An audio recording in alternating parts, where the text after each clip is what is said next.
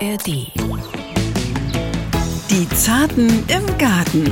Das Garten-ABC mit Balzer und Schauki. Was Genau. ist denn der Vorteil von selbstgepflanztem Pflücksalat? Erstens mal ist er knackig, frisch, gesund und leicht anzubauen. Und man kann ihn noch lange anbauen, bis in den Herbst hinein. Im Gegensatz zu den Kopfsalaten haben wir das große Glück, dass beim Schnitt oder auch Pflücksalat eigentlich immer wieder Blätter nachwachsen.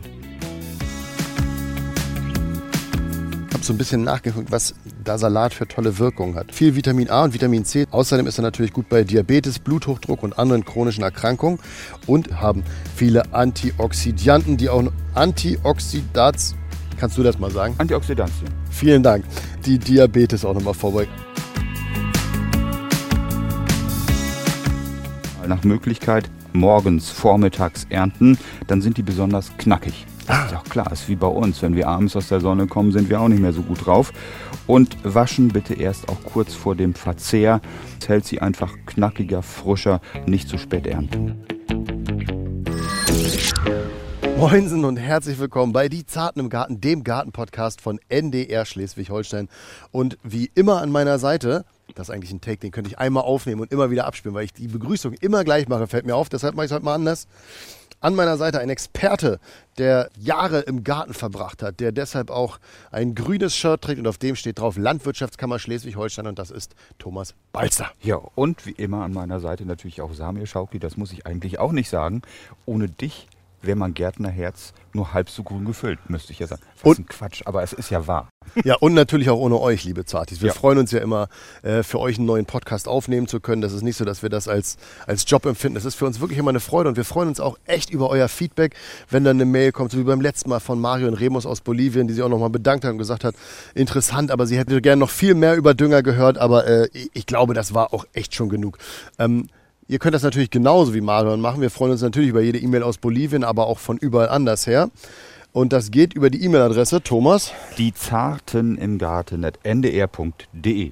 oder aber über den Messenger der NDR Schleswig-Holstein App findet ihr sowohl für Android als auch für Apple im App Store eures Vertrauens.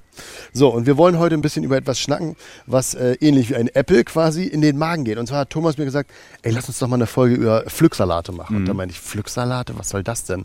Äh, pflanzt man einmal, dann reißt man den Kopf ab und dann war's das. Das ist ja jetzt nicht so, dass man wirklich was davon hat.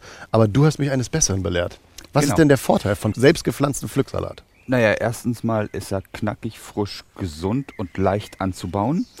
Äh, und man kann ihn noch relativ lange ähm, anbauen. Das bedeutet bis in den Herbst hinein. Im Gegensatz zu den Kopfsalaten, einmal geerntet, aufgegessen, fertig, haben wir das große Glück, dass beim Schnitt oder auch Pflücksalat eigentlich immer wieder Blätter nachwachsen. Über einen langen Zeitraum und wir haben eine kurze Kulturdauer. Das macht die Sache so interessant. Kurze Kulturwoche, das heißt, wie lange äh, muss man drauf warten? Ähm, je nach Sorte vier bis sechs Wochen. Und das geht ja ratzfatz, wenn man zum Beispiel jetzt kurz vor dem Urlaub nochmal aussät oder Jungpflanzen in den Boden bringt, kann man nach dem Urlaub ernten, vorausgesetzt man hat einen zu Hause, der pflegt. Und. Das ist natürlich wichtig. vor, vor Schnecking, vor Ja. schleimigen Schnecken äh, beschützt. Also das heißt, ich kann quasi einfach mir selbst Salat anpflanzen und dann immer, äh, wenn ich sage, ich will nur einen kleinen Salat, schnell irgendwie so sechs, sieben Blätter abzupfen und das dann essen. So ist das. Von außen nach innen pflückt man die Blättchen schön ab und das gelingt natürlich auch, wenn man diesen Salat anbaut in großen Kübeln. Das funktioniert auch bei Menschen, die nur eine Terrasse oder einen Balkon haben. Überhaupt kein Thema, schmackhaft, lecker. Man hat die Pflanze nicht großartig mit irgendwelchen Mittelchen behandelt. Die wachsen vor sich hin, sind pflegeleicht und robust, so wie wir Zartis halt sind. Und von daher, mehr geht nicht. Ja, frischer geht auch wirklich nicht. Ne? Und als du mir das gesagt hast, muss ich auch zugeben, ich habe so ein bisschen nachgeguckt, was da Salat für tolle Wirkungen hat. Soll ich mal ein bisschen was erzählen? Oh ja. Also er hat viel Vitamin A und Vitamin C sowie jede Menge Folsäure, die natürlich äh, krebsvorsorgend ist. Das ist schon mal was Gutes. Außerdem ist er natürlich gut bei Diabetes, Bluthochdruck und anderen chronischen Erkrankungen. Und es gibt auch noch Carotinoide darin, Flavonoide, oh Gott, ey, das hätte ich mal üben sollen vorher, Phystosterinen und Polyphenole, die Herz- und Kreislauferkrankungen vorbeugen. Also wir sehen, hat ganz, ganz viele tolle Sachen dabei. Und wenn man sowas wie Chicorée oder Endivien oder Radicchio nimmt, äh, die sind auch noch besonders äh, vitamin- und mineralstoffreich und haben viele Antioxidantien, die auch Antioxidats Kannst du das mal sagen? Antioxidantien. Vielen Dank. Die Diabetes auch nochmal vorbeugen. Also im Prinzip ja. ist das die kleine Hausapotheke. So ist es. Abgesehen davon sieht er einfach wunderbar aus. Weißt du, es gibt so viele verschieden ausgefärbte Formen davon und er macht einfach auf dem Teller auch was her. Und ich finde dieses Auge, was ja auch immer Mist ist, zwei Augen, wie viele Augen auch immer, die freuen sich natürlich an diesen optisch herausragenden Salattypen. Dann lass mal jetzt ran ans Pflanzbeet. So, Thomas, jetzt haben wir so viel über die Vorteile von Salat gesprochen. Mhm. Dann lass uns doch mal zu deinem Hochbeet gehen, damit ich ihn mal inspizieren kann und den Leuten schilder, wie das in Balsters Salatbeet aussieht. Und da kann ich schon mal sagen, hui, also es ist das Hochbeet, das haben wir schon mal besprochen in der Hochbeetfolge. Äh, es ist bummelig, ein Meter tief und 1,40 breit, 1,30 breit. Das kommt hin, genau. Und jetzt zähle ich mal durch. 1, 2, 3, 4, 5, 6, 7, 8, 9, 10, 11, 12 Salatpflanzen, ein bisschen Schnittloch. Das heißt, da passt wahnsinnig viel rein. Mhm. Lass uns da als erstes schnacken. Hochbeet weiß ich. Mhm. Äh, hoch ist immer gut, weil die Schnecken nicht so gut rankommen. Und ich weiß auch, dass du uns damals erklärt hast, der Standort ist super, weil er sonnig bis halbschattig ist. Das heißt, die Pflanze kriegt ein bisschen was Gutes ab, wird aber nicht gebrutzelt. Mhm. Ähm, das sind, glaube ich, dann schon mal so die Basics vom Standort, ne? Genau so ist es. Boden, Humus, nährstoffreich, ähm, mittelbeschwachzehrend sind die Salate ja in der Regel nur. Reicht vollkommen aus. Alles prima. Pflanzabstand sehe ich ist jetzt hier so mal 10, mal 15 bis 20 Zentimeter. Hier sogar mhm. teilweise 30 Zentimeter. Genau. Äh, was ist da der, die, der richtige Wert? Das ist natürlich immer ein bisschen sortenabhängig. In der Regel kann man sagen, in der Reihe zwischen 25 und 35 Zentimetern und der Reihenabstand sollte so nicht unter 30 Zentimetern liegen, weil, wenn sie zu eng stehen, dann haben sie schneller Probleme, zumindest einige mit Pflanzenkrankheiten und Schädlingen. Ist ja klar, die Blätter können nicht ausreichend abtrocknen und sind dann schneller von Pilzkrankheiten betroffen, wobei die meisten robusten Sorten damit auch keinen Stress haben. Und die Blätter wachsen oftmals zu sehr in die Höhe, weil sie sich gegenseitig keinen Platz mehr lassen, wenn wir zu eng pflanzen. Und darum ist es wichtig, diesen Mindestabstand auf jeden Fall einzuhalten.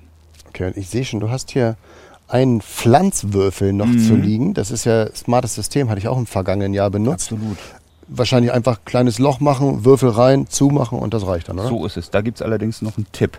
Diesen Würfel sollte man auf keinen Fall zu tief setzen. Das heißt, man lässt die Oberkante dieses Würfels aus dem Pflanzloch herausgucken.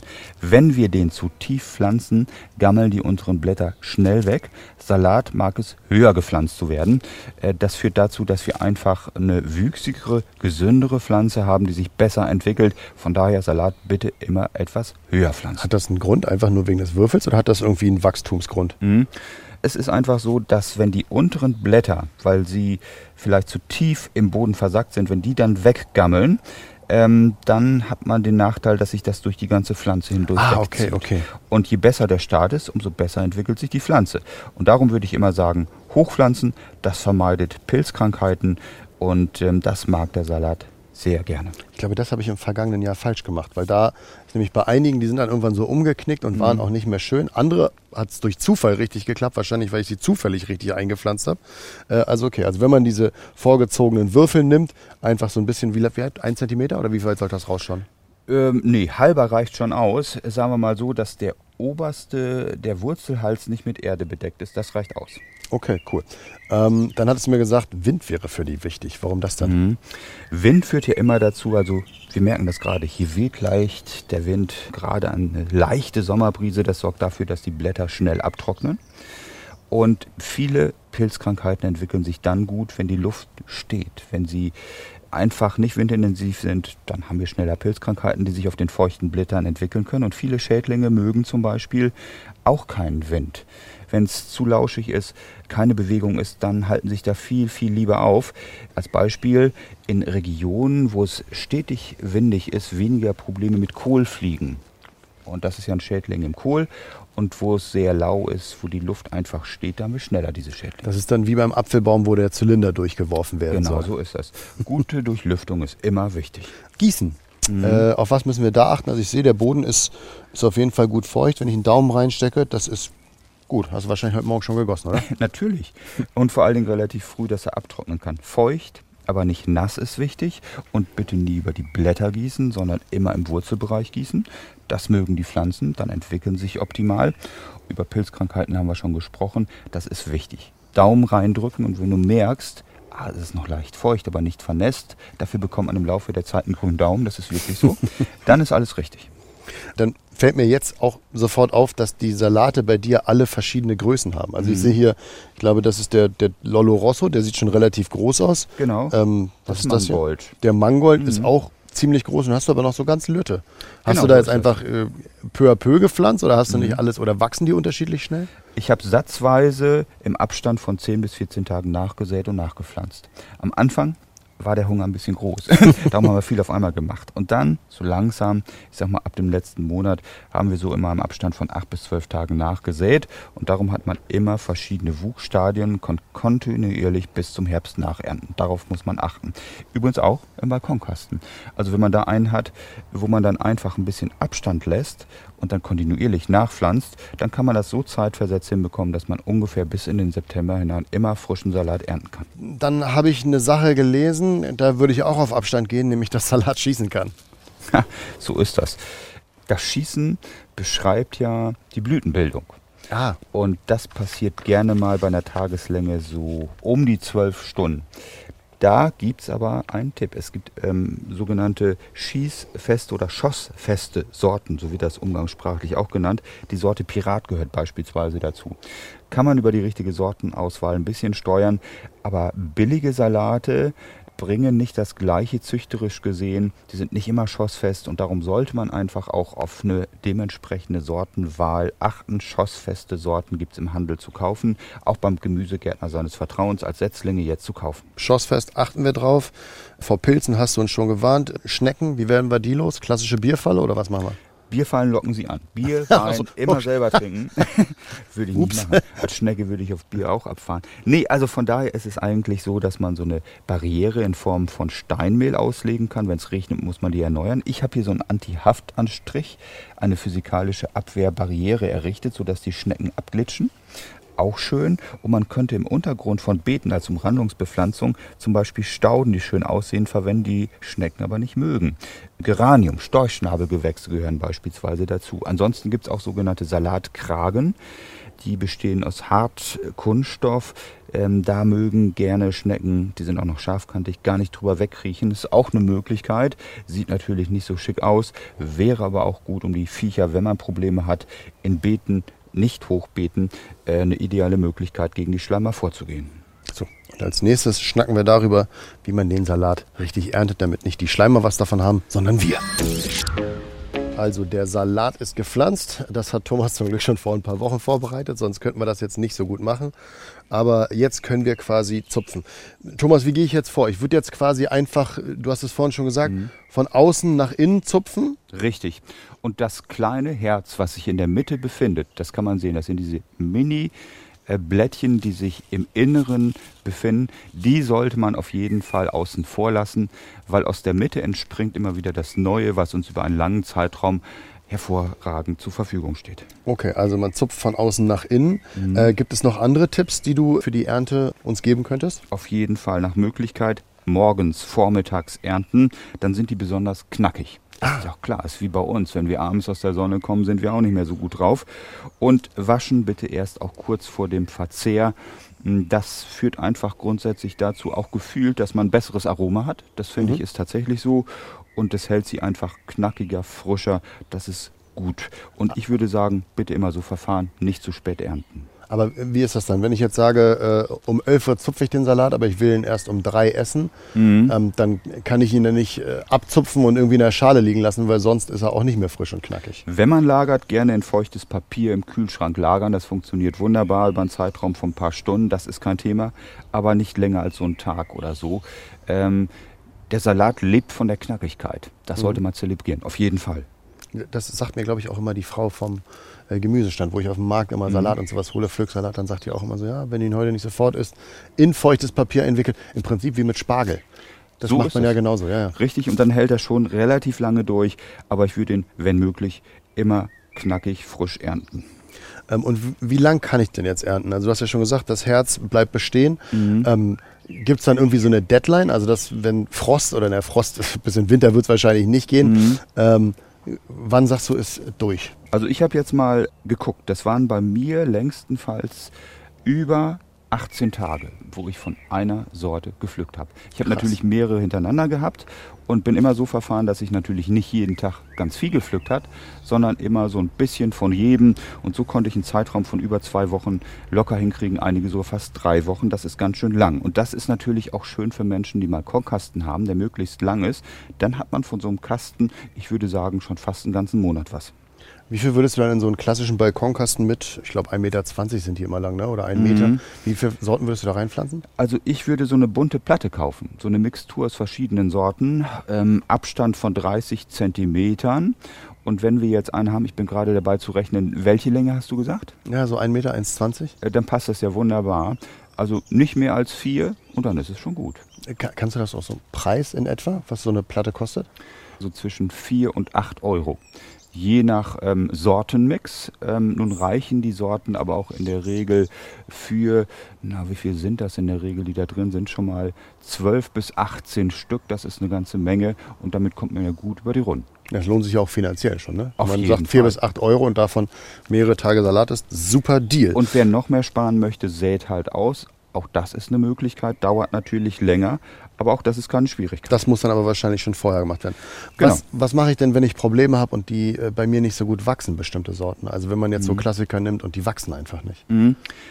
Ja, dann würde ich sagen, am Anfang müsste man herausfinden, welche Sorten zu einem passen. Und darum sind diese Mixturplatten ganz gut, wo verschiedene Sorten drin sind. Äh, Wenn man merkt, der Lolo Rosso wächst zum Beispiel besser mh, als ein roter Eichblattsalat, dann findet man das schnell raus. Ich würde sagen, Klassiker wachsen immer besonders gut. Lolo Rosso kennt jeder. Wächst prima. Klassiker im Sortiment wächst super gut. Und wenn man merkt, die anderen Sorten wachsen nicht so prima, mh, dann sollte man die einfach weglassen. Aber ein bisschen probieren gehört schon dazu. So, und andere Sorten, darüber schnacken wir jetzt gleich mal ein bisschen mehr. Da gibt es uns nämlich mal ein paar Tipps für ein paar schöne Salate. Ich informiere mich ja immer so ein bisschen und gucke auch bei uns im NDR Ratgeber, äh, was ich da so äh, Tolles finde zu den Themen.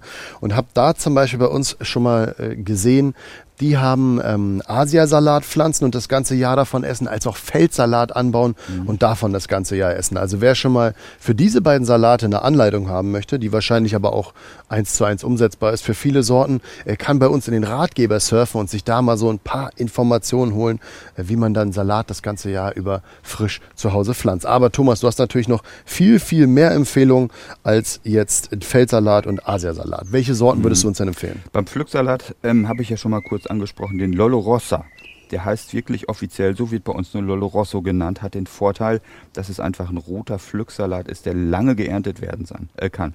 Und die Sorte ist einfach sehr aromatisch, mein Tipp. Dann habe ich noch mal gehabt den amerikanischen Braunen. Der heißt tatsächlich so, hat so rot-braune Blätter und den australischen gelben mit gelb-grünen Blättern. Beides kombiniert, sieht super schick aus zum Dekorieren auch auf Das Auge ist mit dann wieder, ne? So ist es. Und dann hätte ich noch den Tipp Grand Rapids. Das ist eine sehr ertragreiche Sorte. Ernte bis, na, ich würde sagen, Mitte September gut möglich. Und wenn man dann noch einen roten Eichblattsalat mag, der als Pflücksalat gezogen wird, dann wäre die Sorte Red Salad Bowl genau der richtige. Davon gibt es auch eine gelb-grüne Variante namens Salad Bowl. Einfach lecker, wohlschmeckend. Und wenn man die eben genannten hat, dann hat man eine schöne Auswahl von verschiedenfarbigen Sorten, die einfach auch aromatisch und gut, ertragreich und weitestgehend frei von Schädlingen sind. Das dann noch kombiniert mit dem Asiasalat, dann hat man noch so eine leichte Schärfe drin. Das ist doch Genau. super.